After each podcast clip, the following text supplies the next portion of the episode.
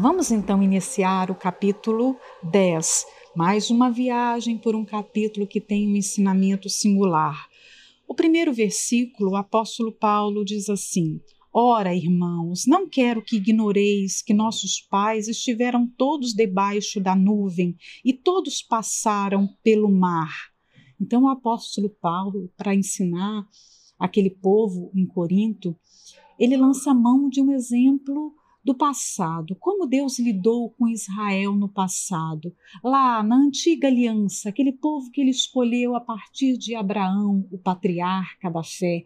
Então, Deus tirou aquele povo do Egito e fez com que eles caminhassem é, pelo deserto durante 40 anos. Então, como Deus lidou com essa gente? Quais os exemplos que nós podemos é, tirar daquela peregrinação? O apóstolo Paulo vai ilustrar todo o seu ensino a partir do que aconteceu no passado em Israel. Então, ele vai dizer o seguinte: não sejamos ignorantes, ou seja, o apóstolo Paulo está abrindo nossos olhos, o Espírito Santo usa o seu servo para nos trazer o ensinamento. Nós não podemos desprezar coisas que acontecem com outras pessoas da fé. Nós temos que olhar para a vida delas. Aqui, no caso, ele vai nos mandar olhar para os exemplos de Israel no passado. Ou seja, cada pessoa, cada cristão funciona como se fosse um farol que está ali iluminando, que está lançando luz, trazendo um determinado ensino. Seja esse ensinamento algo bom que nós devemos imitar ou algo que nós deve, devemos trazer como advertência para a nossa vida para que nós não venhamos fazer. Então, ser ignorante é desprezar o ensinamento que acontece através da vida de outros que já viveram experiências com Deus e que nós podemos extrair lições. Então, quando ele fala não sejam ignorantes, não desprezem o que aconteceu no passado com algumas pessoas. Aqui no caso, são pessoas que naufragaram na fé, são pessoas que viveram experiências negativas com Deus e nós podemos aprender muito com elas. Ele diz assim: e todos foram batizados em Moisés, na nuvem e no mar, e todos comeram de uma mesma comida espiritual, e beberam todos de uma mesma bebida espiritual, porque bebiam da pedra espiritual que os seguia, e a pedra era Cristo. Ou seja, Israel, naquela altura, viveu os maiores privilégios que alguém tinha vivido. Como é, Adão e Eva lá no Éden. Eles desfrutaram de um grande privilégio. E eu costumo imaginar o seguinte: quanto mais privilégio uma pessoa desfruta, e eu estou dizendo de privilégios espirituais, mais exigida a fidelidade vai ser dela, mais responsabilidade ela tem que ter. No caso do povo de Israel, eles aqui experimentaram de um maná, de uma comida que descia do céu. Aquele pão representava o próprio Senhor Jesus, ou seja, eles não receberam só provisão física para os seus corpos, eles receberam provisão espiritual. Eles beberam de uma água muito espiritual, que não era só aquele, aquela água física para matar a sede do seu corpo, eles receberam a água que representava o Senhor Jesus. Num determinado momento, a água chegou a sair da rocha.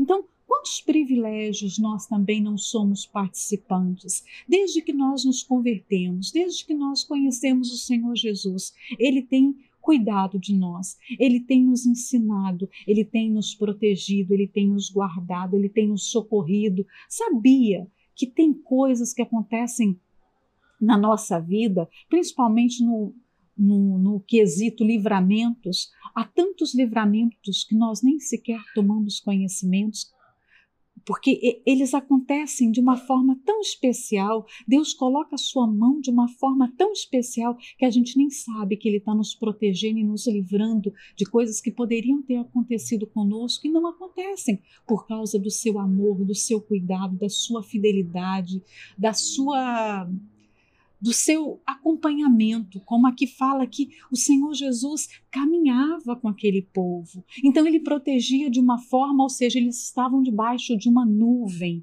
Eu acredito que a nuvem protegia até o caminhar naquelas areias é, quentes do deserto, porque a Bíblia fala que os pés daquele povo não inchavam, eles não adoeceram. Imagina isso havia um frescor para que eles caminhassem em areias escaldantes e eles não percebiam. A roupa não envelhecia. É como se eles estivessem caminhando sob a nuvem e estivessem passando até por uma lavanderia e eles não viam isso. Deus estava provendo tudo, estava cuidando nos mínimos detalhes. A Bíblia fala que as sandálias não envelheciam. Como pode isso? À medida que o povo ia caminhando no decorrer dos anos, Deus ia mostrando o seu amoroso cuidado. Isso também não tem acontecido conosco. Ele não tem mostrado a, o seu carinho, o seu amor, a sua fidelidade em cada fase da nossa vida, sendo e dando aquilo que nós precisamos. Então, quanto mais nós olhamos para o nosso passado e vemos esses privilégios, mas nós temos que nos curvar à humildade e ao temor, porque aqui o apóstolo Paulo, quando traz para o presente o exemplo do passado, ele está dizendo: Israel pecou, eu também posso pecar se não vigiar. Vocês também da igreja em Corinto também podem falhar. Então, se Paulo tinha receio que aquilo que aconteceu com os hebreus no passado pudesse acontecer com ele e com a igreja que ele tomava conta, isso também pode acontecer comigo e com você. Nós também temos que ser tementes, nós também precisamos ser vigilantes com respeito a isso. Nós não estamos isentos, nós não podemos ser uma geração presunçosa que olha para o pecado dos outros e fala assim: nossa, como ele foi capaz de fazer isso? Eu não sou capaz, muito pelo contrário. Quando nós olhamos para o erro de alguém, nós devemos abaixar a nossa cabeça, nós devemos abaixar o nosso olhar para o nosso interior e imaginar que há um potencial dentro de nós para o pecado. Da mesma maneira, há uma inclinação para o pecado que, se eu não vigiar, se eu me inclinar para a minha carne, eu posso fazer pior do que aquela pessoa fez. Então, quando nós olhamos para o que Israel fez no passado, em cometer a, a, murmuração, o adultério, a idolatria, em ficar insatisfeito com Deus, nós podemos também cometer esses mesmos pecados. Por isso nós temos que olhar para eles. O batismo, no caso aqui, que eles participaram do mesmo batismo, ou seja, voluntariamente eles se colocaram debaixo da instrução de Moisés, debaixo da condição de ser guiados por Deus, de se submeter a Deus, mas com o passar do tempo eles se esqueceram. Nós também aceitamos publicamente, através do batismo, nos submeter à instrução do Espírito Santo, mas nós temos caminhado debaixo dessa mesma humildade, desses votos que nós fizemos no passado? Essa é uma reflexão, é uma pergunta. Né?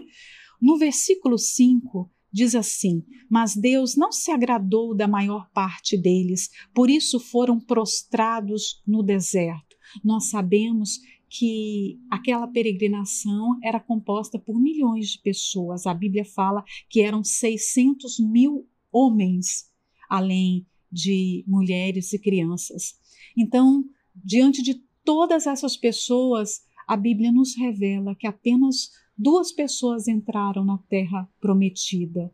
De toda aquela geração de 40 milhões de pessoas, apenas Josué e Caleb tiveram o privilégio de poder passar pelas portas da, das terras de Canaã, que puderam participar ali da divisão de terras e tomar literalmente posse da sua herança, a herança que Deus tinha prometido. Aquela peregrinação era para ter durado tão poucos dias, mas durou 40 anos por causa dos pecados de Israel.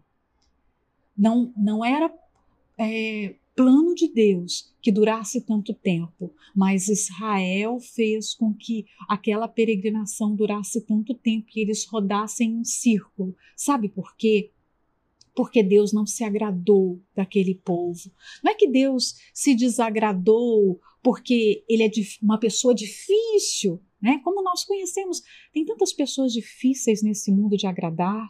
Você faz de tudo, mas você não consegue agradar. Um dia elas querem uma coisa, outro dia elas querem outra, elas oscilam no seu humor, no seu temperamento. Elas são pessoas complexas, difíceis. Deus não é assim. Ele é muito fácil de agradar, mas Deus tem uma característica única no seu caráter. Quando Deus se desagrada, ele não finge, ele não, não faz de conta que está tudo bem. Ele mostra logo o seu desagrado. E ele mostra dizendo: Olha, você, você fez isso ou aquilo que me desagradou. Deus é sincero, transparente. Por isso é muito fácil lidar com ele. Então, Deus mostrou logo no início o seu desagrado com o povo de Israel. Ele mostrou que não estava satisfeito com a incredulidade, com as murmurações, mas o povo não se consertou. Quando eu digo que Deus é uma pessoa fácil, é um ser muito fácil de ser é, realizado, satisfeito, não é difícil de agradar a Deus, isso está escrito lá em Hebreus, no capítulo 11, quando fala: sem fé é impossível agradar a Deus. Então você começa agradando a Deus em cheio, quando você crê plenamente no caráter dele. Você gosta de alguém que duvida da sua palavra? Por exemplo, você faz uma promessa. Você fala que vai fazer determinada coisa. E aí aquela pessoa que te ouve começa a duvidar se você realmente vai fazer isso. Ela não leva em consideração o seu caráter, a sua palavra. Você fica satisfeito com isso? Então, imagina Deus que é santo, perfeito, zeloso com o que ele faz e fala. Então, se ele fala que vai fazer determinado determinada coisa, certamente ele vai fazer. Aquele ato pode ser considerado como certo, porque ele é Deus. Ele não é homem para que minta, nem filho do homem para que se arrependa, como está escrito. Então, o povo começou a duvidar da, do caráter de Deus. E ele se desagradou daquelas pessoas. E aqui diz que eles ficaram, vejam bem, vejam bem, repare esse detalhe. Por isso foram prostrados no deserto. Quando você busca entender é, essa expressão, eles foram abatidos no deserto por causa da incredulidade. O corpo daquele povo, embora estivesse bem nutrido, porque eles foram alimentados com o melhor alimento que podia ter. Não, nós podemos nos alimentar com frutas, verduras, com carne, com carboidrato, proteínas, com minerais, com, todos, todas as fontes perfeitas para o nosso corpo hoje encontradas na natureza, fontes alimentares encontradas na natureza, mas nós nunca vamos conseguir um alimento para o nosso corpo tão perfeito como o maná. O maná era o alimento que descia do céu. Então aquelas pessoas se alimentavam da, da fonte mais perfeita de alimento para o seu corpo e bebiam da melhor água, mas mesmo assim elas morreram. Morreram, sabe por quê? Porque elas foram abatidas pela sua incredulidade e os seus corpos caíram como carcaça e foram espalhados no deserto. Porque o próprio Deus fez aquilo.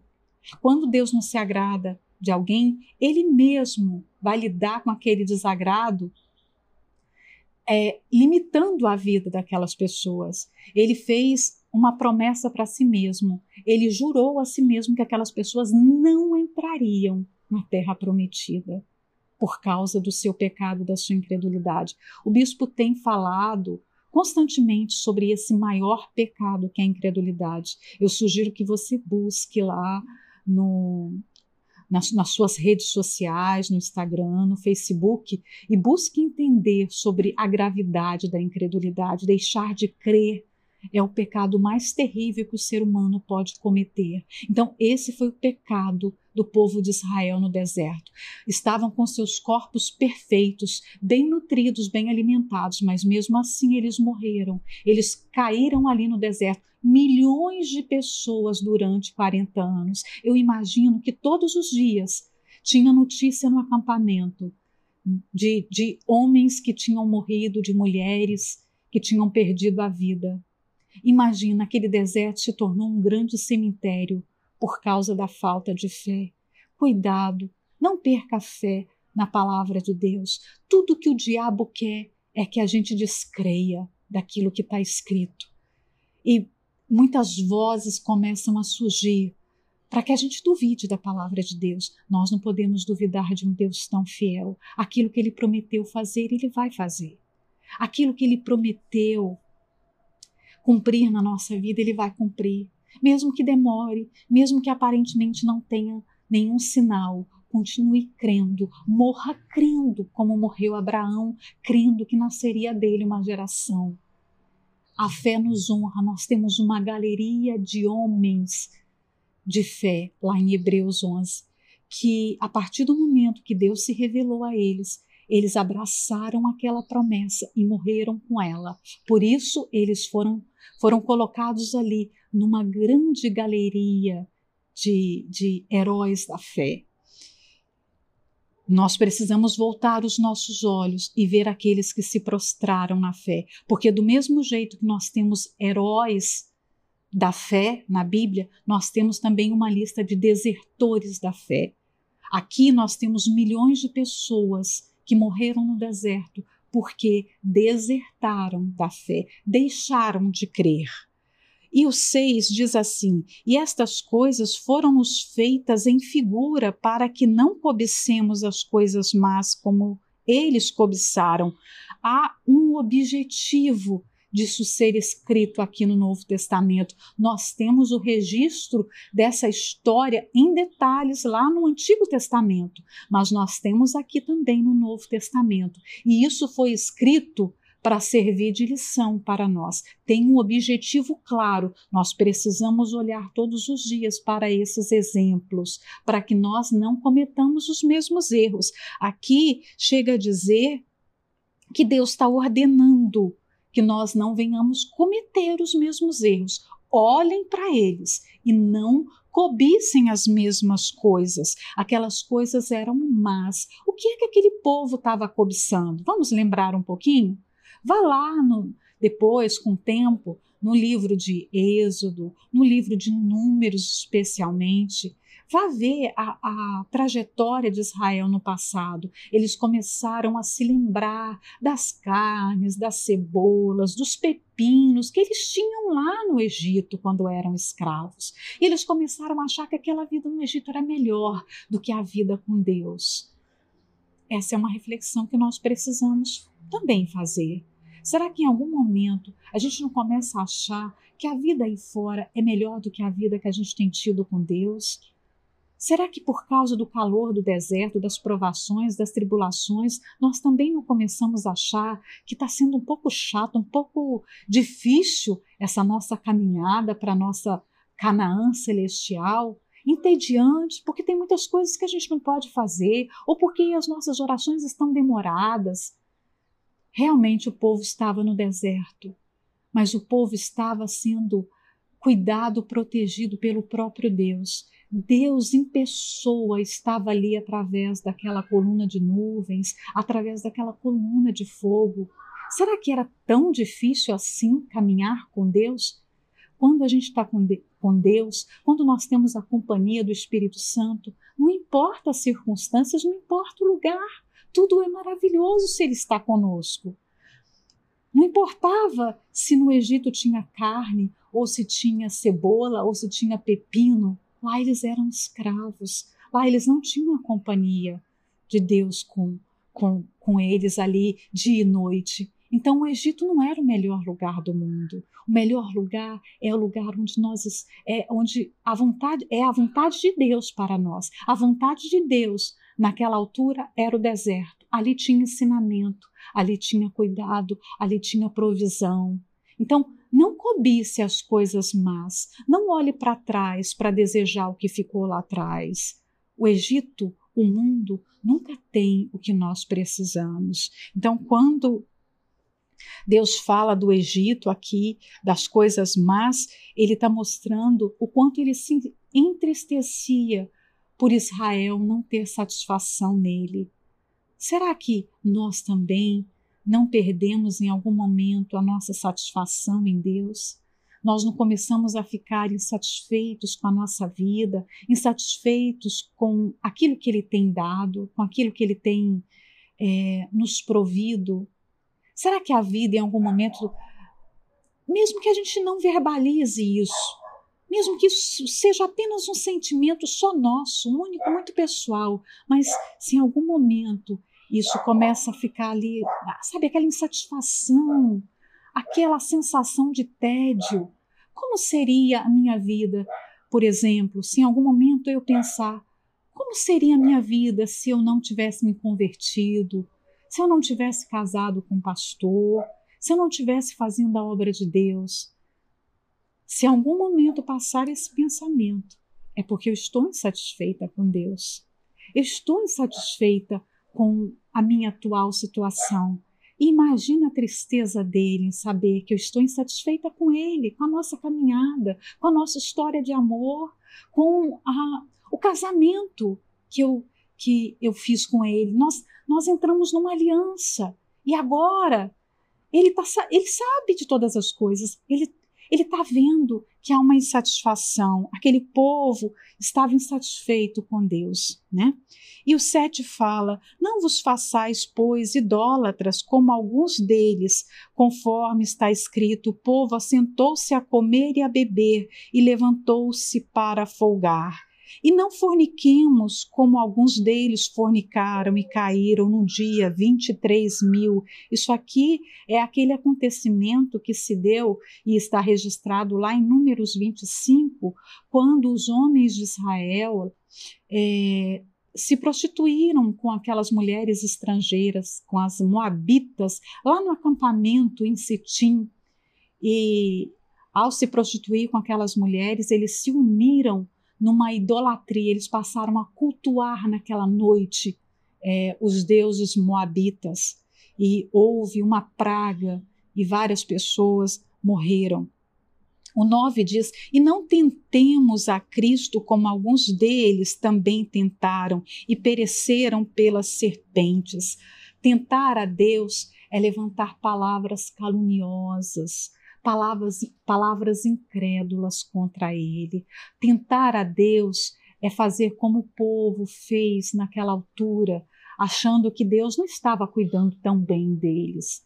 Eles estavam melhores sob o cuidado de Faraó. Imagina, isso foi uma tentação. Eles tentaram a Cristo porque era Cristo que acompanhava aquela peregrinação. Imagina, eles estavam sob os cuidados do próprio Senhor Jesus.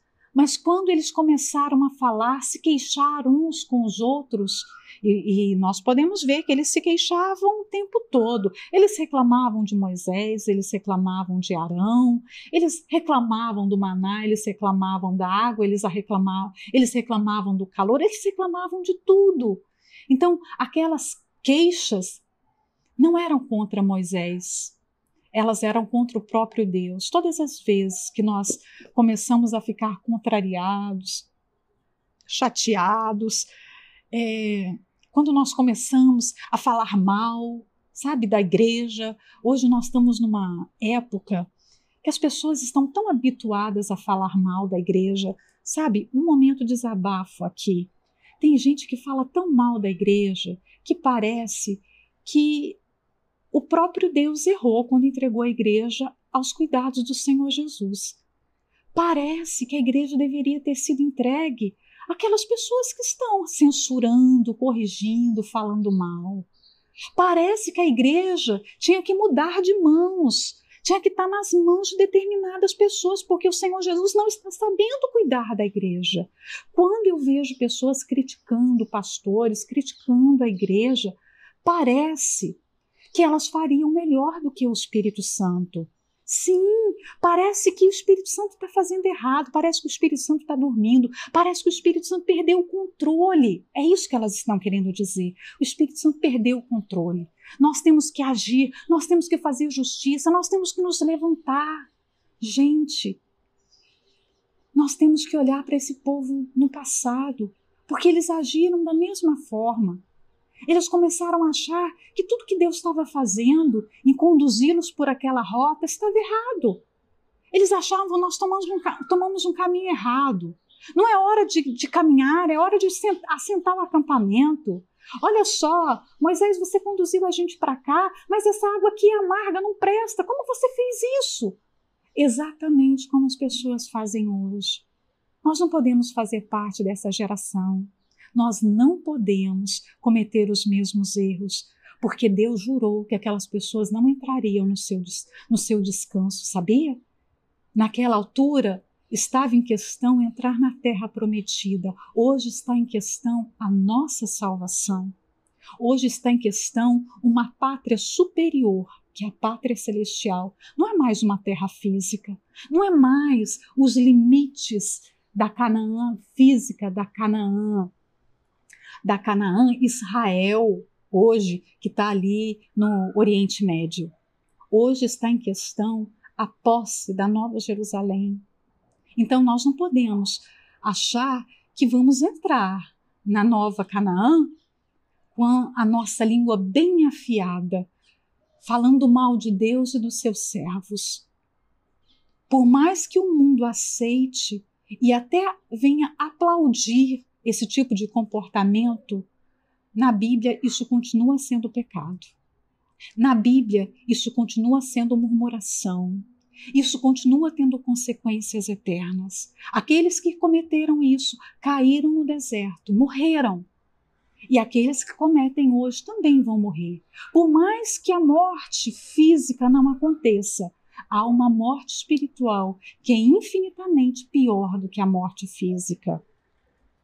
E o 11, para a gente terminar, diz assim: Ora, todas essas coisas lhe sobrevieram como figuras e estão escritas para aviso nosso, para quem já são chegados os fins dos séculos.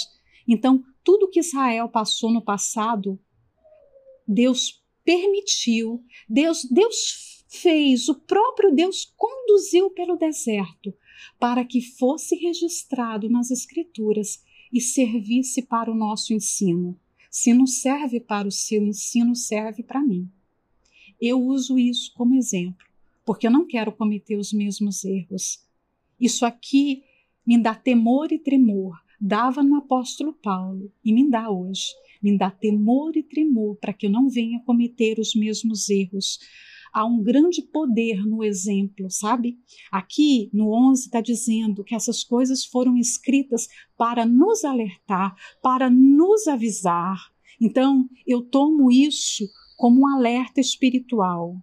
Então, eu tomo o naufrágio na fé de algumas pessoas hoje como um grande aviso. Essas pessoas lançam luz, não vá por esse caminho. Não faça as mesmas coisas, porque você vai ter o mesmo fim. Ninguém está fora desse risco. Paulo se colocou dentro desse mesmo perigo. Ele achava que ele corria risco. Então, eu também acho que eu corro o mesmo risco.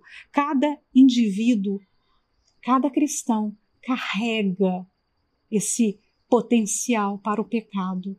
É preciso o tempo todo correr para a cruz, nos humilharmos aos pés do Senhor Jesus.